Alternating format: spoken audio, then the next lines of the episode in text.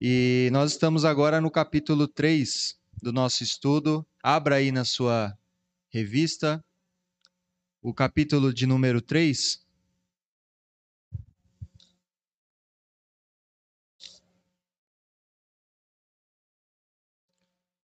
O título, né? O título diz assim, né? Glória ao Deus incomparável. Quem é como nosso Deus misericordioso? Eu gostaria de convidar os irmãos para nós fazermos a leitura do texto base. O nosso texto base é Miqueias, capítulo 7, verso 18 a 20. Vamos abrir lá em Miqueias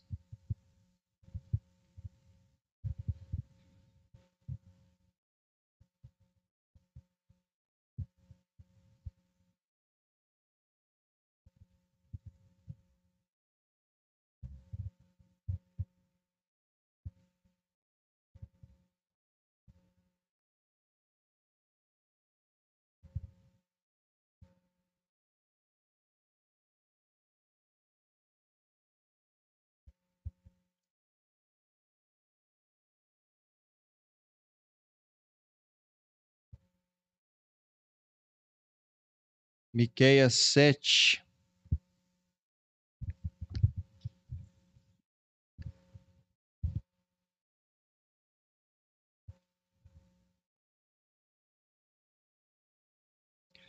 Miqueias 7,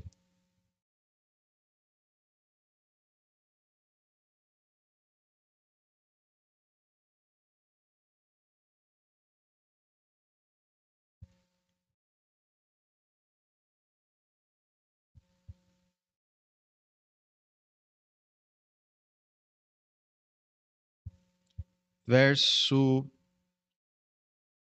18 a 20.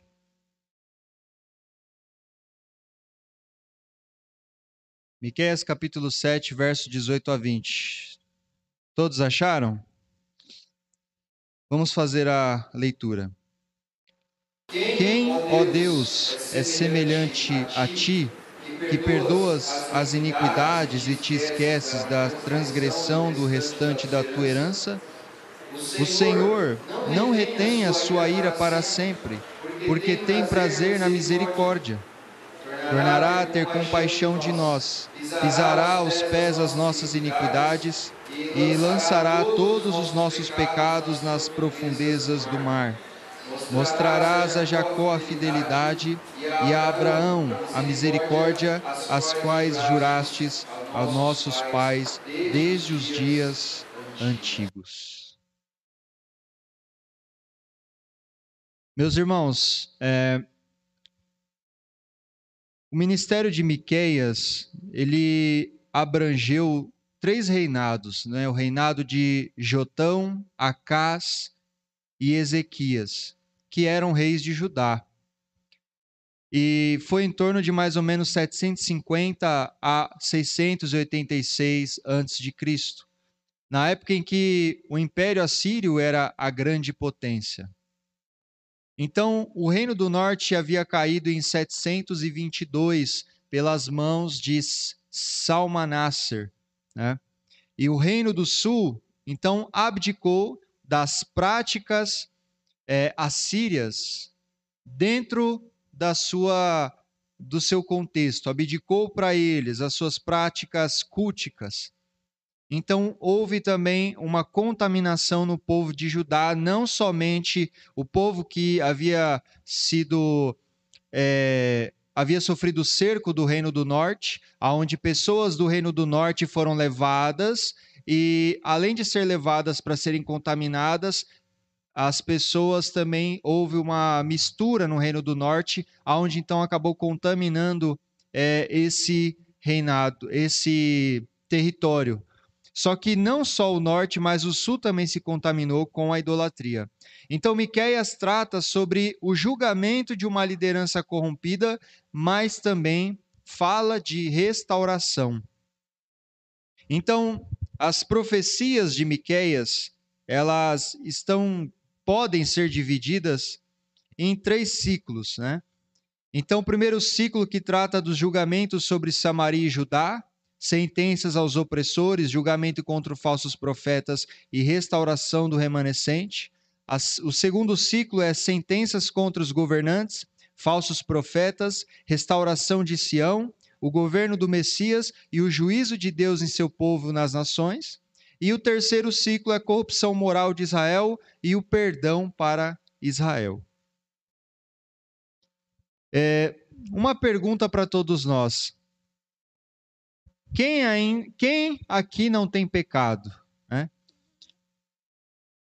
Os irmãos já sentiram os efeitos do pecado ou as consequências do pecado na sua vida? Eu acredito que todos nós, além de todos termos pecado, todos nós aqui já sentimos consequências desse pecado na nossa vida. E são consequências dolorosas. Né? Qual que é a mensagem do profeta? Né? O que ele veio combater? Ele veio combater e confrontar o pecado. Ok, mas quais tipos de pecado Miqueias veio confrontar? O que Deus levantou ele para confrontar? Miqueias, ele pregou tanto no Reino do Norte quanto para o Reino do Sul, mas ele foca mais no Reino do Sul. Então, ele era contemporâneo de Isaías, Oséias.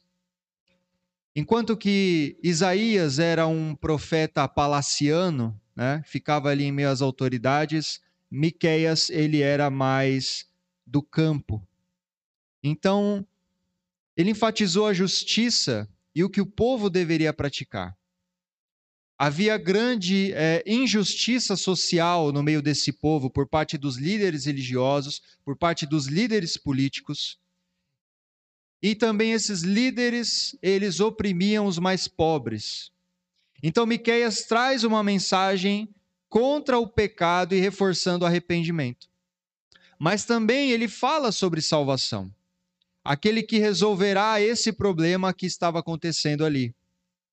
Ele promete, ele ah, pelo Espírito de Deus profetiza a respeito do Messias. E é interessante como Miqueias começa algumas das suas exortações dizendo para o povo ouvir. Né? Se nós olharmos o livro de Miqueias, ah, alguns trechos da sua profecia, ele começa dizendo para o povo: ouvir, é, prestem atenção. E ele convida os montes para serem testemunhas nesse confronto é, judicial. É como se ele dissesse assim: é, os montes são testemunhas de todo o pecado que vocês praticam. Quando nós lemos Miqueias capítulo 6, verso 1 e 2, Nós estamos aqui no nosso primeiro subtítulo, né? A mensagem do profeta. Quando nós lemos lá, Miqueias 6, 1, 2, ele diz assim: Ouvi agora o que diz o Senhor, levanta-te, defende a tua causa perante os montes, e ouçam os outeiros a tua voz. Ouvi, montes, a controvérsia do Senhor, e vós, duráveis fundamentos da terra, porque o Senhor tem controvérsia com o seu povo e com Israel entrará em juízo. Quando ele diz essa expressão, ouvir, aqui é uma ordem que Deus dá ao profeta, ou seja, prestem atenção. O que eu vou falar é muito importante. O que eu vou falar é crucial para a vida de vocês. É uma questão de vida ou morte. Os montes ou a criação é, são testemunhas. Assim como quando Jacó e Labão, por exemplo, é, empilharam, empil, empilharam pedras como testemunhas da aliança entre eles e Deus. E também os céus e a terra foram testemunhas da aliança que Moisés mediou. Por exemplo, em Deuteronômio 30, 19, que diz: os céus e a terra tomo hoje por testemunhas contra ti, que te propus a vida e a morte, a bênção e a maldição. Escolhe, pois, a vida para que vivas, tu e a tua descendência.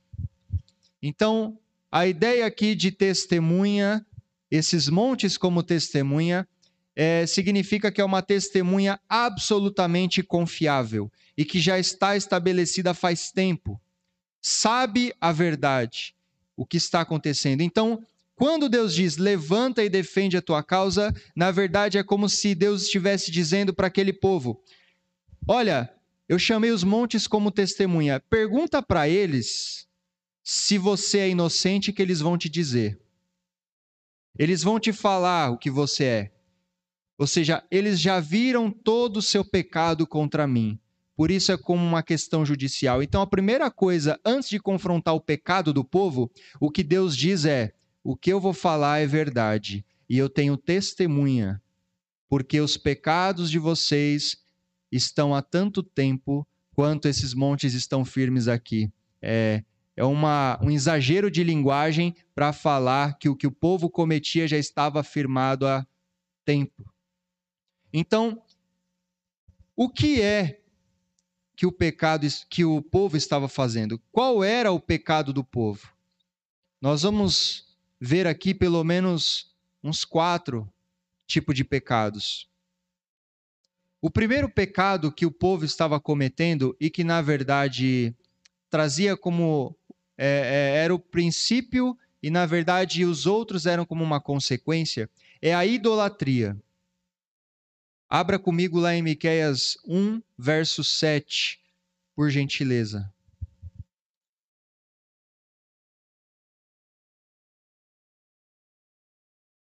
Em Miqueias 1, verso 7, diz assim: Todas as suas imagens de escultura serão despedaçadas, e todos os salários de sua impureza serão queimados, e de todos os seus ídolos eu farei uma ruína, porque do preço da prostituição os ajuntou, e a este preço volverão. Então, a idolatria aqui já não era uma novidade. Né? Assim como em outras épocas, o povo estava mais uma vez envolvido nesse pecado. E esse pecado é muito mais sutil do que a gente pensa. Às vezes nós temos um entendimento superficial de idolatria, né? como adorar imagens, como uh, adorar coisas visíveis ou expressões de culto a alguma coisa. Então, quando você olha alguém prestando culto em algum lugar que você diz ser religioso, você diz que aquilo é idolatria. Mas a idolatria não está reduzido somente a isso, a esse cenário que nós estamos acostumados. A Bíblia apresenta a idolatria primeiramente como um pecado interno que tem a ver não apenas com aquilo que fazemos, mas principalmente com as razões ou os motivos pelo qual fazemos as coisas.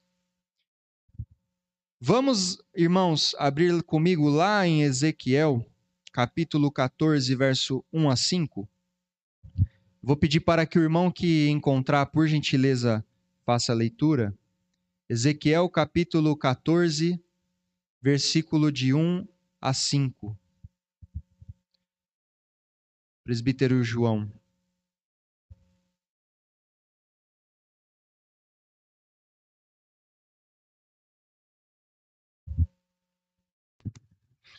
Ezequiel 14, 1 a 5. Então vieram ter comigo alguns dos anciãos, anciãos de Israel e se assentaram diante de mim. Veio a mim a palavra do Senhor, dizendo: Filho do homem, estes homens levantaram os seus ídolos dentro do seu coração, tropeço para a iniquidade que sempre têm eles diante de si. Acaso permitirei que eles me interroguem? Porquanto, fala com eles e diz-lhes: Assim diz o Senhor Deus: qualquer homem da casa de Israel que levantar os seus ídolos dentro do seu coração e tem tal tropeço para a sua iniquidade e vier ao profeta, eu, o Senhor, vindo ele Vindo eles, lhe responderei, segundo a multidão dos seus ídolos, para que eu possa apanhar a casa de Israel no seu próprio coração, porquanto todos se apartaram de mim para seguirem os seus ídolos. Amém. Uma pergunta para nós. Aonde que o ídolo foi levantado? No coração, verso de número 3. Filho do homem, estes homens levantaram seus ídolos dentro do seu coração. É, aqui, os líderes religiosos vieram fazer uma pergunta para o profeta. Só que quando eles foram fazer uma pergunta ao profeta sobre o que eles deveriam fazer, antes de perguntar ao profeta, eles já sabiam o que iriam fazer. E quando o profeta deu a resposta de Deus, na verdade, eles só queriam respaldo né, sobre o que é, eles deveriam fazer, mas o profeta de Deus dizendo a verdade e sabendo que eles não ouviriam a verdade, então diz: Olha, vocês já vieram falar comigo com pressuposto no seu coração, com o ídolo levantado. Então o que vocês queriam não era uma resposta de Deus. O que vocês queriam só era talvez uma confirmação do que vocês já iriam fazer. Então, independentemente se Deus iria falar isso ou não, o seu ídolo já estava aí dentro. Esse é o contexto. Irmãos, lá em Provérbios 4, verso 23, diz assim: Sobre tudo que se deve guardar, guarda o coração, porque dele procedem as fontes da vida. Para entender os outros pecados que Miqueias confronta, é necessário entender esse pecado. Então, o, é, quando o texto diz para a gente se preocupar em guardar o coração, porque nele, é, nele está sobretudo é, as suas fontes da vida, né? dele saem as fontes da vida, é quem direciona tudo. O coração é quem direciona a nossa vida. Quando o texto diz fonte, significa a saída da vida. Ou seja, a partir disso, a partir do que está no meu coração, que sair do meu coração vai direcionar a minha vida. Então, por isso que é algo que deve ser guardado. Portanto, quando o texto diz que esses homens levantaram seus ídolos no seu coração, significa que todo o propósito da sua vida iria convergir para o seu ídolo, os seus desejos, as suas motivações, a sua direção, atitudes que tomassem. É, todas as atitudes que ele tomassem seriam para agradar o seu ídolo, na verdade. Então, a primeira coisa é a idolatria ser combatida, a idolatria ser confrontada. É, tem alguns exemplos que eu uso quando eu vou falar de idolatria, e um desses exemplos é o seguinte: imagine um marido dando presente para sua esposa. E então esse marido presenteia a sua esposa, aguardando que sua esposa é, o trate, então, é, dê um elogio a ele, né? Fale muito bem, que marido exemplar. Só que às vezes isso não, não acontece. Pode ser que receba o presente e ele não ouça o que ele quer. A pergunta é: por qual motivo ele fez isso? Será foi porque por causa para agradar a sua esposa de fato ou foi para dizer que ele era um bom marido? Isso é um ídolo no coração. Né? Teve um, tem um outro exemplo que eu utilizo, que eu ouvi uma vez do reverendo Felipe Fontes, que ele disse o seguinte, que ele estava na casa dele, eles tinham se mudado e ele estava colocando uma... A esposa dele tinha, ido, tinha ido trabalhar e ele tinha ido, ele falou assim: "Ah, eu vou colocar uma cortina aqui em casa e aí quando minha esposa chegar, ela vai ver a cortina que eu coloquei e vai ficar feliz. Vai vai, né, vai abrir um sorriso. Então a esposa dele foi trabalhar, ele com um colega armaram a cortina, colocaram lá na casa. Eu vou fazer uma surpresa para ela. Quando ela chegar, ela vai ver. E aí ele terminou, trabalhou o dia inteiro. Quando a esposa chegou, Aí ele fez a surpresa para ela: Olha, amor, a cortina que a gente colocou, que eu fiz, coloquei para você. Aí ela olhou e falou assim: Ah, não tinha de outra cor? Então ele disse que ele ficou quase uma semana sem conversar com ela direito por causa disso. Só que ele disse o seguinte depois: a pergunta que fica é o quê? Ele colocou a cortina para agradar a esposa ou ele, colocou, ou ele colocou a cortina porque ele queria ouvir que ele era um bom marido? Exatamente, porque ele queria ouvir que ele era um bom marido. Então, isso é um ídolo, né? É muito mais sutil do que a gente pensa. Bom, essa idolatria, né, que é muito sutil e que estava aparente naquele povo em forma de postes ídolos, na verdade era muito mais do que postes ídolos levantados a quem eles pediam.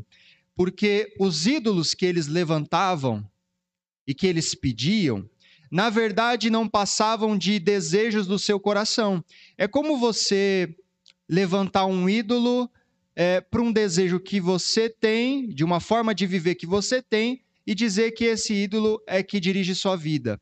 Então você levanta um ídolo para uma maneira, é, talvez uma vida que você queira ter promíscua, então levanta um ídolo para viver dessa forma e diz que você vive assim porque você adora um determinado Deus.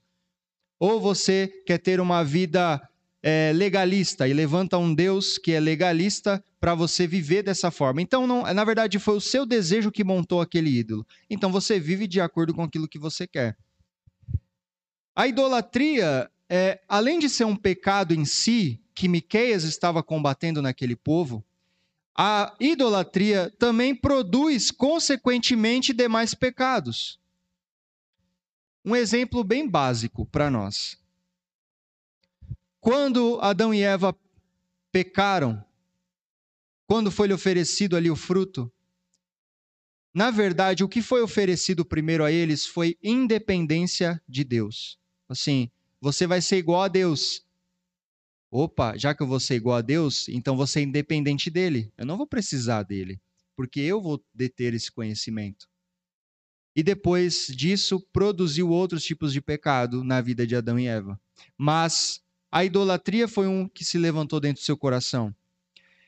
Quando a gente lê, voltando em Ezequiel 14, o capítulo 14, o verso 3, o verso 3 é parte A e o verso 4 diz assim: tropeço para iniquidade, que sempre tem eles diante de si. Acaso permitirei que eles me interroguem? Portanto, fala com eles e diz-lhes assim: diz o Senhor Deus: qualquer homem da casa de Israel que levantar os seus ídolos dentro do seu coração e tem tal tropeço para a sua iniquidade. E vier ao profeta, eu, Senhor, vindo ele, lhe responderei segundo a multidão dos seus ídolos. Quando ele diz tropeço para iniquidade, é, significa que um pecado que está na raiz de todos os demais acabam consequentemente trazendo eles, né? Pois ela é um tropeço para a iniquidade. Portanto, a consequência da idolatria é praticar a iniquidade, produzir outros pecados. Por que, que havia injustiça social? Por que, que havia é, falsa profecia? Por que, que havia uma falsa religiosidade no contexto do profeta Miqueias? Porque, antes de tudo, havia idolatria no coração do povo. Então, o pecado da idolatria seria possível para aqueles é, que já foram salvos em Jesus? Será que há esse tipo de pecado para aqueles que foram também regenerados? Não falando da escravidão em si, mas o pecado da idolatria na vida do cristão também é um pecado real. Então, em algum momento nas nossas vidas, a gente pode passar por esse tipo de pecado. E esse pecado entre o povo de Deus é possível ocorrer porque quando a gente olha lá em Êxodo, nos Dez Mandamentos, né, a gente vê que Um dos mandamentos é: não terás outros deuses diante de mim. Deus estava falando com quem? Com seu povo. E quando a gente olha em 1 João 5,21, o que, que João diz para a igreja? Filhinhos, guardai-vos dos ídolos. Ele está falando com a igreja, ele não está falando com o povo pagão. Ele está falando com a igreja. Filhinhos, guardai-vos dos ídolos. Se João está falando isso, é porque há uma necessidade do povo de Deus se guardar dos ídolos, tirar os ídolos muitas vezes do seu coração. Nós podemos observar ao longo da história, irmãos, como o povo de Israel foi idólatra. Então, ao longo de toda a história bíblica, nós podemos enxergar o povo de Deus várias vezes seguindo a outros deuses, várias vezes caminhando para a idolatria. E uma boa definição sobre o que é idolatria é o quê? A substituição do Deus verdadeiro por um Deus falso. Uma boa definição de idolatria é essa. É, tem um texto muito interessante. Eu queria que, por gentileza, se o irmão puder abrir lá em Romanos capítulo 1, verso 23 a 25 e ler para nós. Esse texto é muito interessante porque ele vai mostrar o nosso comportamento com a idolatria. Romanos capítulo 1, verso 23 a 25.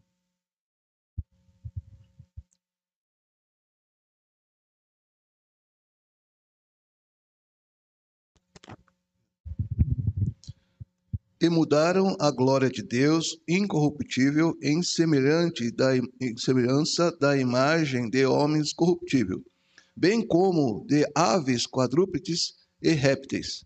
Por isso, Deus entregou tais homens à imundícia pelas concupiscências de seu próprio coração, para desonrarem o seu corpo entre si, pois eles mudaram a verdade de Deus em mentira, adorando e servindo a criatura em lugar do Criador, o qual é bendito eternamente. Amém. Amém. Geralmente, quando nós olhamos esse texto, é, nós achamos que Paulo ele está falando somente de imagens, uma substituição com imagens. Essa é a nossa visão primária do texto. Então, quando a gente olha esse texto, a gente acha que Paulo está falando de imagens, Paulo está falando só de astros, Paulo está falando só de animais, imperadores, etc., que podemos colocar no lugar do Deus verdadeiro. Porém, irmãos, tem dois detalhes nessa passagem que pressupõem um entendimento, é, vamos dizer assim, mais amplo para nós. O primeiro detalhe desse texto de Romanos, deixe sua Bíblia aí em Romanos. O primeiro detalhe é que Paulo usa dois verbos diferentes aí ele usa adorando e servindo. Adorando e servindo. Então, mesmo que a gente entenda que adorar é como uma referência a uma prática litúrgica, né, como um culto, o segundo servir, né, o segundo com a expressão servir aí, se refere a algo a mais. Então se refere a uma questão essencial. Significa que não somente eu presto um culto litúrgico a algo, mas que aquilo que aquilo que é a minha motivação, é, é aquilo que eu cultuo é, a, é, o, é o motivo pelo qual eu vivo, pelo qual eu sirvo. Então, qualquer coisa pode ser um ídolo, uma pessoa, um objeto, uma ideia, uma relação, um evento, um grupo social ou qualquer outra coisa. Então, quando ele diz adorando e servindo, significa assim: você serve porque você adora. Então você vive servindo e vive é, é, tendo o comportamento que você tem porque você adora um determinado Deus e nem você sabe disso. E muitas pessoas têm um comportamento na sociedade e nem sabem que aquilo é um ídolo no seu coração e fazem fazer o que elas e fazem de fato elas viverem da maneira que elas vivem. Então nem elas sabem disso. Então, como foi falado anteriormente, a gente pode perceber que esse é o pecado principal do povo. O pecado da idolatria do povo, o que estava no coração deles, estava fazendo eles serem da forma que eles estavam, tendo corrupção, religiosi falsa religiosidade, é, oprimindo os pobres, oprimindo os mais necessitados, porque já havia um ídolo no coração deles. Esse é o primeiro pecado, e esse pecado vai produzir outros. Qual que é o próximo pecado que o profeta ele combate? Corrupção e exploração dos líderes políticos. Esse é o segundo pecado que ele combate. Então, lá em Miqueias capítulo 2, verso 1 a 5, diz assim, Miqueias 2, verso 1 a 5. Ai daqueles que no seu leito imaginam a iniquidade e maquinam o mal, à luz da alva. O praticam porque o poder está em suas mãos. Se cobiçam campos, os arrebatam. Se casas, as tomam. Assim fazem violência a um homem e a sua casa, a uma pessoa e a sua herança.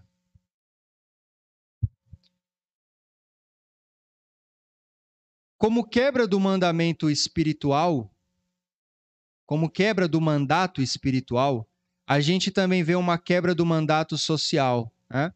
Então, alguns aqui acredito que já ouviram sobre isso, se não todos, sobre os mandatos que o homem, fe... o homem tem com Deus com relação à aliança que Deus fez.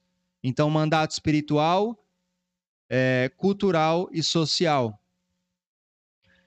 Quando nós falamos do mandato espiritual, é o relacionamento que o homem tem para com Deus. Quando nós falamos do mandato cultural, é o relacionamento que o homem tem para com o trabalho, com a cultura. E quando nós falamos de mandato social, é o relacionamento que o homem tem para com a sociedade, para com o próximo. Isso está lá em Gênesis, é, no capítulo 1 e 2, onde ele vai falar que criou o homem à sua imagem e semelhança e separou o dia do sábado para guardar. E vai falar também que este mesmo homem que tem imagem e semelhança de Deus foi também colocado para guardar e cultivar o jardim do Éden. Mandato cultural, trabalho. Sirma.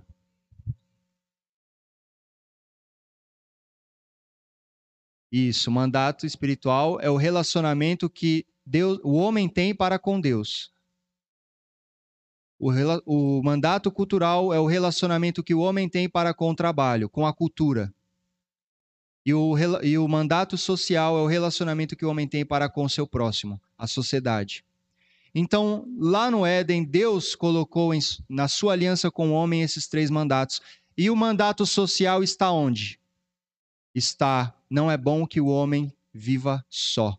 Além de ter uma esposa, o relacionamento é importante para a humanidade. É... Então a gente pode perceber que quando entra a idolatria no coração de alguém, o mandato espiritual já foi quebrado. Ele já não tem relacionamento direito, não tem um relacionamento verdadeiro com o seu Deus.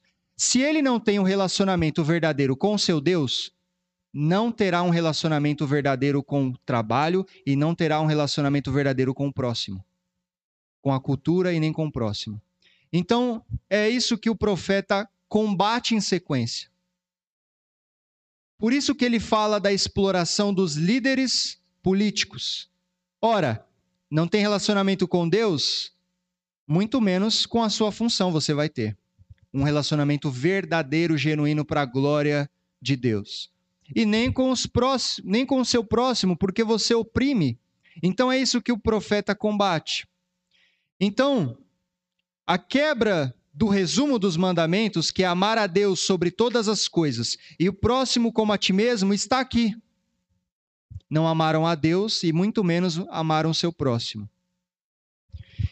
Além de contaminar a adoração, isso refletiu na sua vida prática para com seu próximo.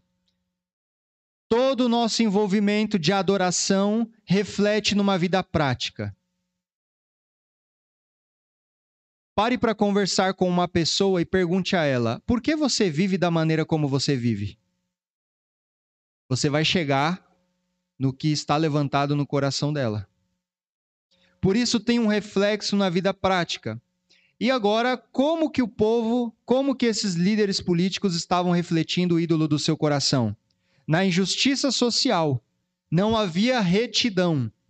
Não havia justiça de fato. Então, embora o povo também estivesse contaminado, porque não eram só os líderes políticos que estavam contaminados na época de Miqueias, o povo também estava contaminado. Mas, embora o povo também tivesse, havia um pecado particular com relação às autoridades, que era injustiça social. Então, o profeta diz que em suas camas eles meditavam sobre a iniquidade que planejavam, a maldade que eles planejavam. O desejo deles é tanto de praticar esse mal, que quando brilha a alva, né, quando o texto diz que brilha a alva, logo de manhã eles querem fazer, o pecado deles é tamanho, né, que logo de manhã eles querem executar. Então, o profeta poderia ter dito apenas o seguinte: eles fazem durante o dia o que planejam à noite. Mas é interessante porque o profeta diz que pela manhã, logo ao alvorecer do dia, o brilho da alva, eles já querem maquinar, já querem praticar o mal que maquinam no seu leito.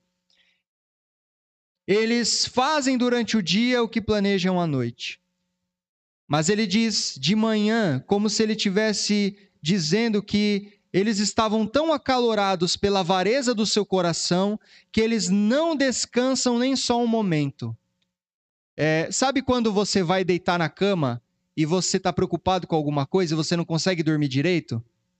Tem hora que você acorda até de madrugada e não consegue mais dormir porque está preocupado. Então, o pecado daqueles líderes era tamanho que o texto é como se estivesse dizendo assim: eles estavam tão preocupados com sua avareza e cometer essas injustiças que eles nem conseguiam dormir direito, porque eles já queriam levantar da cama e fazer o que eles maquinaram à noite. Assim que brilhou, eles estavam, assim que o dia brilhava, eles estavam imediatamente prontos para realizar o seu intento. O texto também diz que o poder está em suas mãos. O poder está na mão daqueles homens políticos.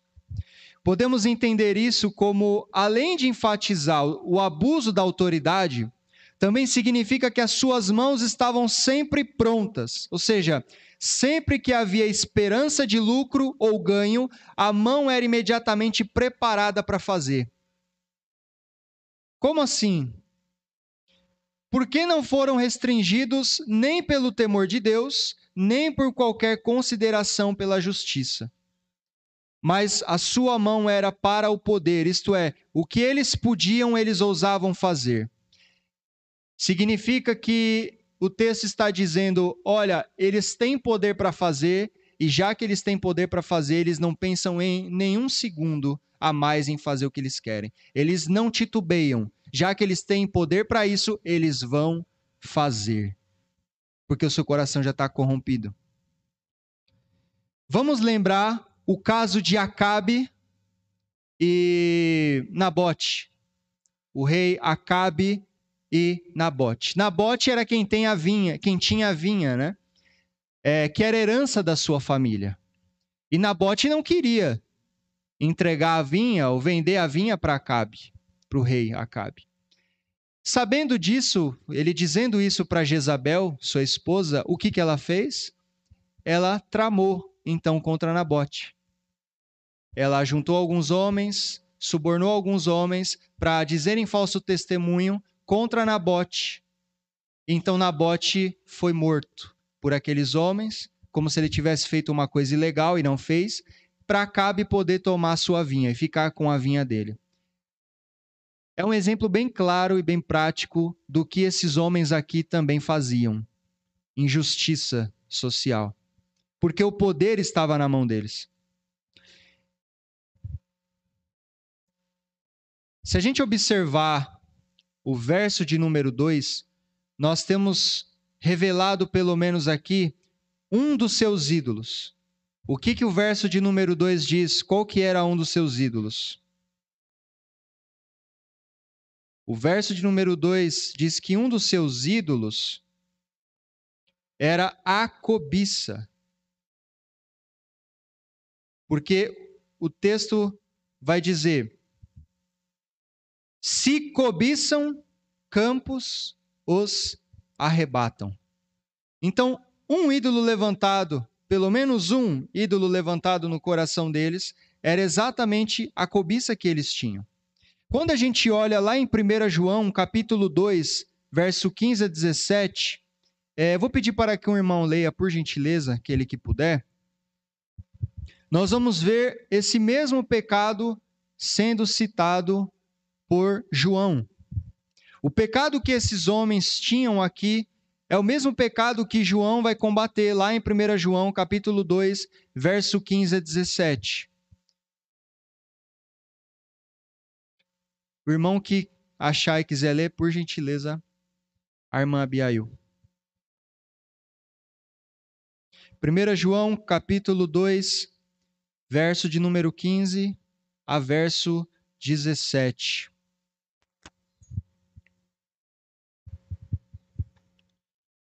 Não ameis o mundo, nem as coisas que há no mundo. Se alguém amar o mundo, o amor do Pai não está nele. Porque tudo que há no mundo, a concupiscência da carne, a concupiscência dos olhos e a soberba da vida, não procede do Pai, mas procede do mundo. Ora, o mundo passa, bem como sua concupiscência. Aquele, porém, que faz a vontade de Deus permanece eternamente. Exatamente. Então, sendo mais claro, essas autoridades desejavam o que era proibido. É a concupiscência. É um desejo desenfreado, é um desejo proibido. Os seus olhos desejavam o que era proibido a fim de alimentar sua confiança em seus bens. Né? Então, eu desejo, possuo e confio no meu bem. E confio naquilo que eu tenho. Uma pergunta para nós. Eu acho que é uma pergunta até retórica, né? Mas uma pergunta para nós. Você já cometeu injustiça social? Eu acho que é de se pensar. Quando a gente olha para o texto de Miqueias e a gente ou, é, é, ouve ele e lê e ouve ele dizer sobre injustiça social, sobre as autoridades que eram corruptas, a pergunta é: esse texto serve só para quem tem autoridade? É só para políticos? É só para líderes? Ou injustiça social também é cometido para quem não é uma autoridade, autoridade política? Esse pecado também é para nós. Também serve como exemplo para mostrar que nós somos assim. O ser humano é assim.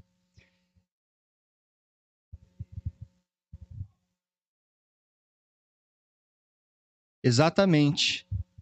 É, o presbítero Neri acabou de falar que quando nós elegemos um mal, um mal governante, um mal político, nós também cometemos esse tipo de injustiça.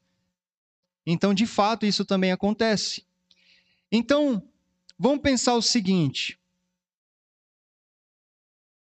na distribuição de algo ou na divisão de algo na sua vida, quando você teve que dividir alguma coisa com uma pessoa, você já foi injusto? Na divisão? Alguma vez na sua vida, quando você teve que dividir alguma coisa, você já foi injusto com alguém? Eu acho que a gente vai começar a passar numa. Passar, começa a vir uma peneira aqui. Não é verdade? Porque a gente vai começando a pensar. Nossa, é verdade, não tinha pensado nisso. É, você já colocou mais para você e menos para o outro? Quando você fica devendo no mercado, você volta lá para pagar? Como cristão, como um bom cristão, né? Você faz isso. Hum, mas será que você já, antes de ser um cristão, você já não fez isso também? Alguma vez? É, se entregarem o troco a mais para você, você olha e diz: Nossa, que bênção de Deus? Ou você devolve o troco a mais? Você devolve. Né? Porque às vezes a pessoa pode receber o trocar mais e falar, que bênção, nossa, como Deus sabia que eu estava precisando. E na verdade, não. Na verdade, né? É, isso daí serve para nós praticarmos essa justiça social. Você já abusou de sua posição no trabalho para conseguir benefícios ilícitos? Já abusou da sua posição no trabalho ou do benefício que você tem no seu trabalho para fazer alguma coisa ilícita? É... Irmãos, é, isso, é, assim como a idolatria, também é, é mais sutil que a gente pensa. Então, não tem só a ver com autoridades políticas, governantes, tem muito a ver também com a gente, com quem não tem ou não, não, não é alguma autoridade no nosso, na, no nosso meio social. Então, acredito que, em uma medida ou outra, todos já cometemos esse tipo de pecado. E nós ainda lutamos contra esse tipo de pecado para não cometer mais esse tipo de pecado. É...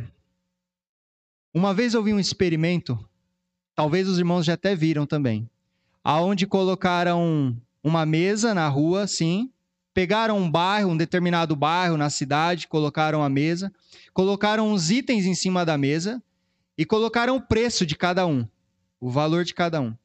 Então a pessoa deixava o dinheiro e pegava o produto. Qual foi o resultado? Pegaram até o dinheiro que estava em cima da mesa. Algumas pessoas foram justas e compraram, deixaram o dinheiro e pegaram o produto. Outras deixavam o dinheiro, pegava dois. Outros pegavam tudo.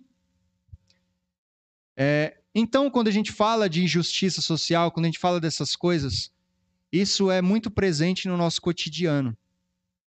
Então, é, é algo que nós nos devemos nos policiar.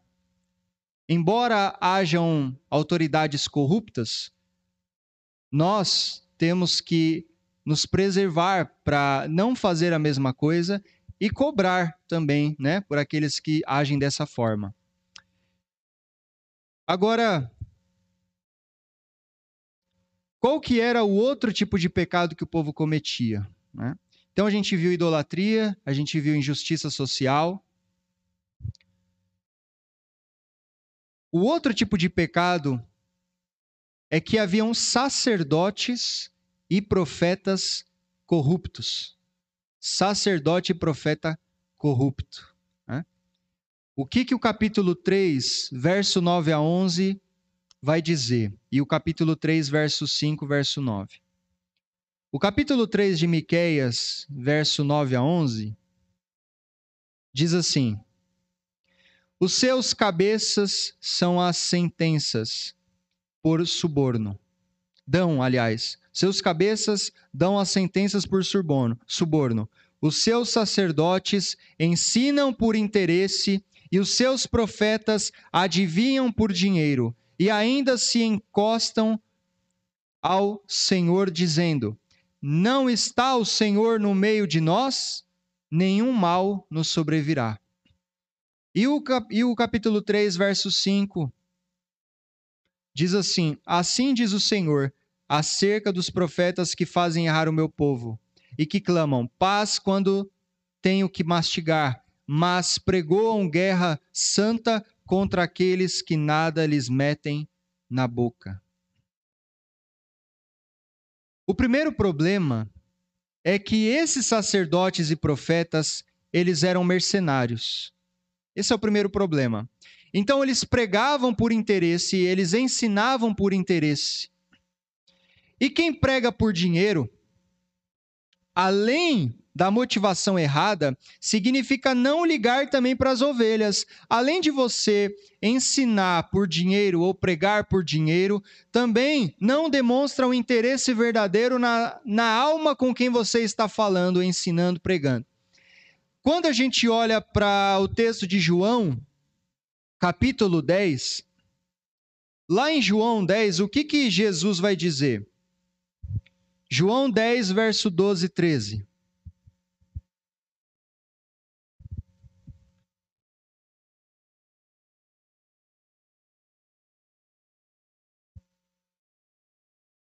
Em João 10, verso 2 e 13,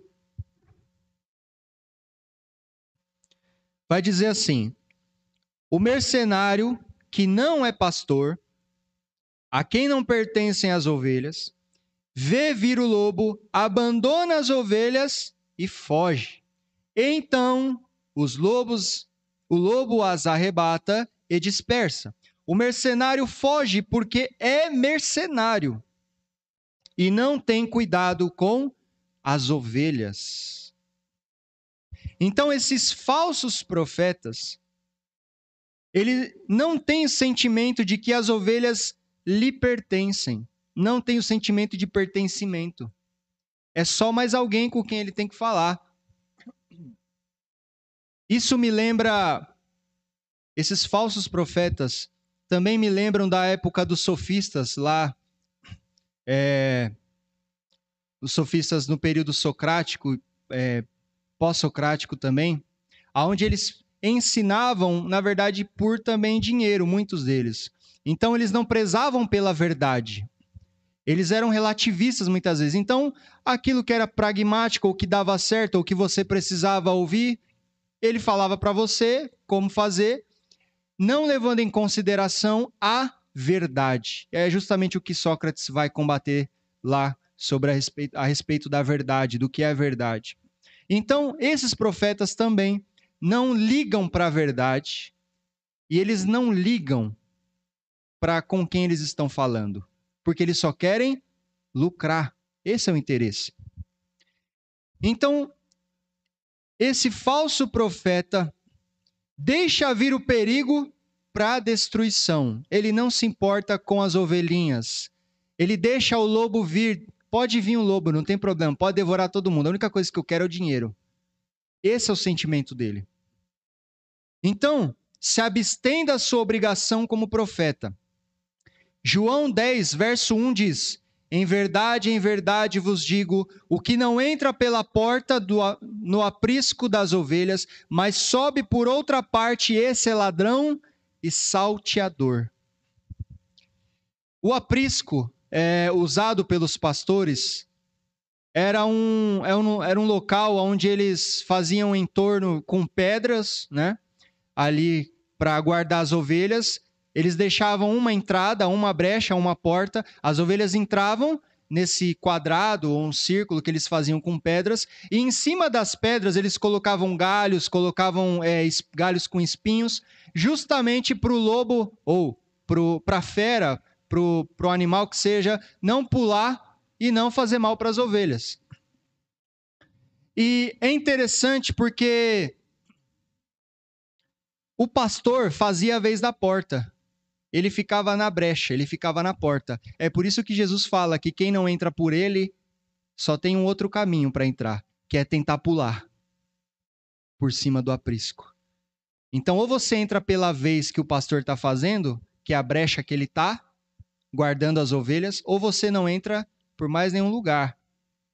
Se você tentar, tem, se você tentar entrar por outro lugar, você vai se machucar. Você vai se ferir. Então, por serem falsos, esses profetas da época de Miqueias, eles não entravam pela porta, mas tentavam outros caminhos. Né? Ou seja, eles não iam pela única entrada que era a mensagem verdadeira da palavra de Deus aquela levada, aquela que levava até Deus. Antes eles iam pela mentira que lhes beneficiava. Então eles pregavam mentira, eles não pregavam aquilo que te levava a Deus. Eles não faziam o caminho da porta para você. Eles não faziam o caminho da porta para aquelas pessoas. Eles te, faziam as pessoas tentar pular para o outro lado. Ou seja, um caminho diferente. Eles eram aqueles ladrões salteadores que tentavam pular. Mas o que eles não levavam em consideração é que se tentar pular, vai se machucar, tem espinho, não dá. É... O caminho que eles estavam mostrando então era um caminho de perdição. Eram falsos profetas que a sua mensagem levariam eles para a justa ira de Deus.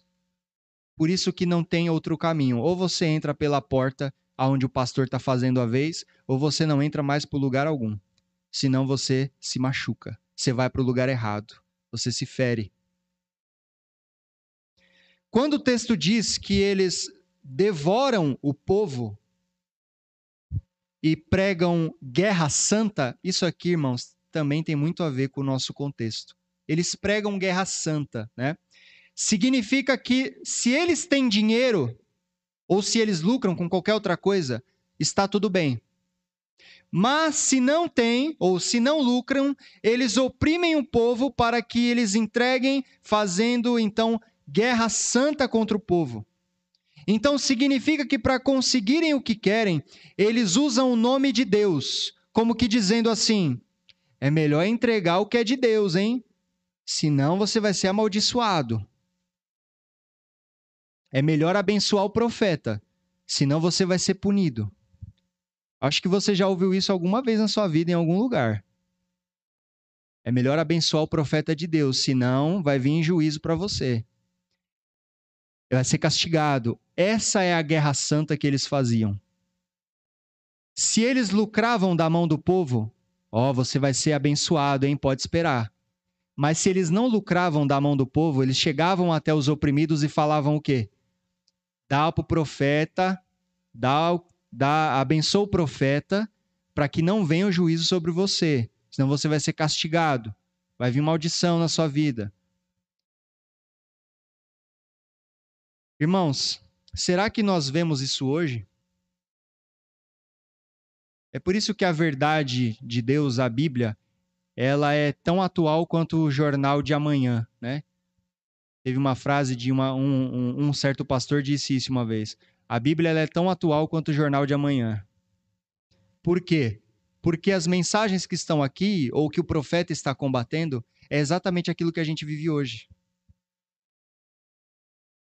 Pseudos profetas por aí, arrancando o pelo das ovelhas. É por isso que o profeta Miqueias diz que eles estavam devorando as ovelhas, eles estavam mastigando colocando medo nelas e amaldiçoando, se não fizerem o que eles querem. Eles falam o nome de Deus, mas estão longe desse Deus. Eles falam o nome de Deus, mas o único Deus para eles é o lucro que eles têm. Mas quando falamos de mercenários, além disso, também não estamos falando somente de pessoas que profetizam por dinheiro. Não, não é somente isso, não. Os sacerdotes ensinavam por dinheiro, os profetas visavam também o dinheiro ou o lucro. Mas podem ser pessoas também que pregam por outro tipo de benefício. Qual benefício? Como ser elogiado. Irmãos, tem pessoas que não pregam só por dinheiro. Tem pessoas que pregam também para ser elogiado e para ser bem visto. Agora, uma pergunta para nós: será que isso não é ser mercenário também? Não é pregar apenas visando um lucro? É, não é o dinheiro, mas é outra coisa que está no lugar do dinheiro. Então, pessoas que pregam para ter o seu ego massageado, para que pessoas gostem dela, para que ela mantenha a sua posição, etc, etc. Esse tipo de pregador também, esse tipo de pessoa que ensina só visando a sua posição. Outro ponto, irmãos, é que os profetas distorciam a mensagem, porque eles diziam assim: paz, quando não havia paz. Quando os líderes e o povo precisavam de uma mensagem de confrontação do pecado, de arrependimento, eles pregavam que nada ia acontecer. Não, tá tudo bem. Tá tudo em paz. A única coisa que você precisa fazer é me abençoar e Deus manda te dizer que tá tudo bem. Quando eles precisavam de uma mensagem que confronta o pecado, eles ouviam: está tudo bem, não se preocupe. Não é diferente de hoje, irmãos com os falsos profetas por aí, que dão ênfase em outro tipo de mensagem em seus púlpitos, que pregam outro evangelho, que não pregam a mensagem de arrependimento de pecados. Eles estão conduzindo as pessoas para o inferno, irmãos. A teologia da prosperidade, a teologia do coach, a teologia da, da hipergraça, ou seja, não importa, o que importa é Jesus na sua vida, é, é você amar, ele te amar e tá tudo bem. E se você pecar, não importa o que você faça, tá tudo bem, porque o importante é você o relacionamento com Jesus, é você amar. Isso é hipergraça. Ou seja, eu tenho uma graça na minha vida tão grande que não importa o que eu faço. Mas o que Paulo disse? Paulo disse: pecaremos mais para que a graça de Deus abunde? Ou seja, para que haja mais graça? Não. Então, esse tipo de teologia contaminada é exatamente a teologia que esses falsos profetas pregavam, eles ensinavam. E os sacerdotes que ensinavam por dinheiro. Não havia uma mensagem verdadeira. Você, eu e você, somos profetas de Deus. Em que sentido? Nós pregamos a Bíblia. Você prega a profecia, que é a palavra de Deus. Eu e você somos profetas. Nós somos proclamadores da verdade, da palavra de Deus. Então a gente não pode se deixar levar por mentira. Nós devemos pregar a verdade e não o que é conveniente, não o que massageia o nosso ego. Quando você estiver pregando a mensagem de Deus para outra pessoa, não importa o que vão falar, não importa o que querem ouvir, você tem que ser fiel à palavra de Deus e pregar aquilo que Deus manda e não uma mensagem que vai te massagear o ego e muito menos massagear o ego daquele que te ouve. É a verdade, pura e simples. Então, pior do que o inimigo assírio, nós devemos alertar as pessoas do perigo do pecado e dizê-las que não está tudo bem, não, não está tudo bem. Não está tudo bem. Não, não tem. A mensagem não é de paz. Não significa que está tudo bem na minha e na sua vida. Quando fomos pregar para pessoas no mundo, não, não está tudo bem. A mensagem tem que ser verdadeira. Há um, há um mal, há um pecado e ele deve ser confrontado da maneira adequada, da maneira correta. Sem ser iracundo, sem ser grosseiro, mas ensinando a verdade, o que tem que ser dito. Portanto, esses profetas pregavam estava tudo bem, quando não estava. E nós sabemos que no nosso contexto hoje não está tudo bem. E as pessoas devem ouvir a verdade. Assim como eu e você ouvimos, estamos aqui hoje. Não somente o profeta, mas Vamos observar o que Miqueias diz no verso 11. Se houver alguém que, segundo o vento da falsidade, mentindo, diga: Eu te profetizarei do vinho e da bebida forte, será este o tal profeta deste povo. Isso aqui também é muito sério. O que isso significa, irmãos? Miqueias está falando da atitude do povo. Então, eles gostavam de ouvir um falso profeta que nunca ia contra os seus pecados. O problema, irmãos, não era só o profeta corrompido, mas o povo corrompido que gostava de ouvir uma falsa profecia. Gostava de ouvir lisonjas. Eles rejeitavam a verdade, a verdadeira profecia, a verdade de Deus. Portanto, quando o profeta falava de paz, não havendo paz, aqueles que ouviam a, a, a mensagem, eles pensavam consigo: que maravilha! É mesmo, né? Está tudo bem. Afinal, nós somos o povo de Deus. São pessoas que gostavam de ouvir uma falsa profecia. Quando nós olhamos para os falsos profetas, sempre há pessoas seguindo esses falsos profetas. Por quê? Só porque estão na ignorância? Não, mas porque também gostam de ouvir aquilo. Gostam de ouvir por quê? Porque já tem um determinado ídolo no seu coração e que rege a maneira que eles vivem. Então, não são só os profetas, mas o povo que gosta de ouvir também está corrompido. Porque o ídolo dele é aquele, então ele precisa de ouvir aquilo, porque é o que ele busca, é o que ele segue, é o fim último da vida dele, é o que aquele falso profeta está falando. Por isso que ele vai atrás. Então, os, o povo também estava corrompido. Olha só o que o profeta diz no verso de número 6, no capítulo 2. O que, que o profeta diz? Não babujeis, dizem eles, não babujeis tais coisas, porque a desgraça não cairá sobre nós.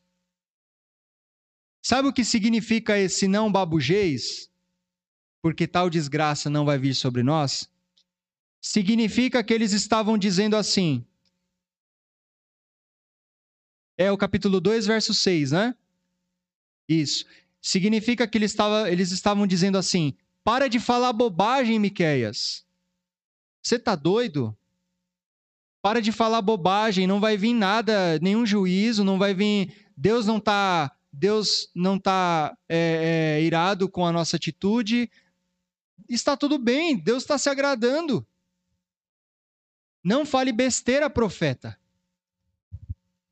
Se é isso que significa quando eles usam essa expressão. Seja, o profeta de Deus falando a verdade e eles rejeitando a verdade de Deus.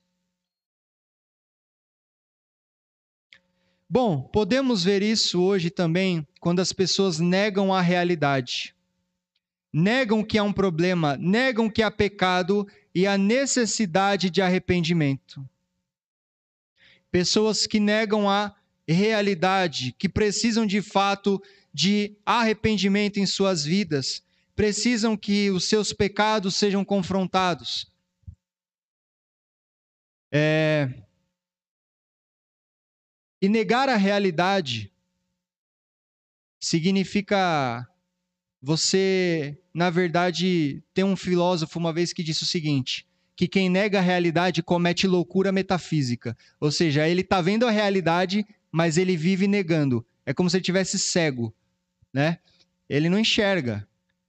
Portanto, pessoas que estão negando a verdade de Deus e não entenderam que precisam de um arrependimento genuíno nas suas vidas, de um, um confrontamento do pecado. Irmãos, é, esse estudo de Miqueias a gente vai alongar um pouco mais, né? Então, na, na próxima semana, a gente ainda vai dar continuidade. É, quanto tempo eu tenho ainda? Ou já acabou? Já acabou, né? Bom, então nós vamos dar continuidade na semana que vem, se Deus assim permitir. Mas nós vamos é, ver o próximo pecado que o povo tinha, que é a corrupção na sociedade. Então nós vimos que o pecado do povo era a idolatria, o pecado do povo era a corrupção das autoridades políticas, e a corrupção, o próximo pecado, o pecado que a gente viu anteriormente foi a corrupção da dos sacerdotes, dos profetas que pregavam, ensinavam por dinheiro, por lucro. Que Deus assim nos abençoe e nos ajude de fato a ter uma vida na presença dele. Amém.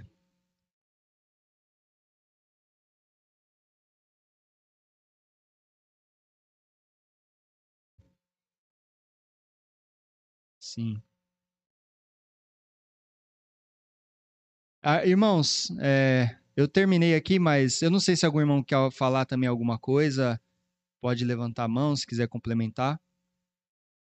Sim.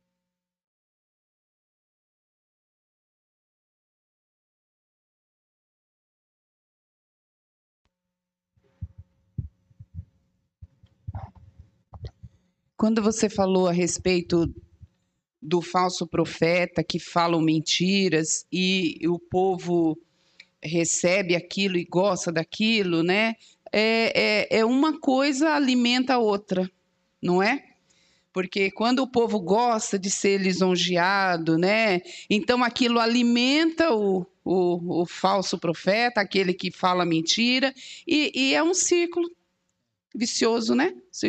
Vai um alimentando o outro, né? E se esquecem, né, da, das verdades. Dá, dá a impressão que um sustenta o outro, um alimenta o outro. Enquanto essa não for quebrado isso, né, Deus não entrar com o, o verdadeiro profeta ir lá e quebrar isso e fazer como Miqueias fez, foi lá e falou, ó, é isso que vocês precisam, é a regeneração, é, é buscar o verdadeiro Deus, né? Então precisa disso. E às vezes a gente deixa, só deixa, ah, deixa que, né? Mas não, a nossa, o nosso papel acho que é esse, né? É intervir e falar a verdade, falar a verdade, porque é ela que liberta, né?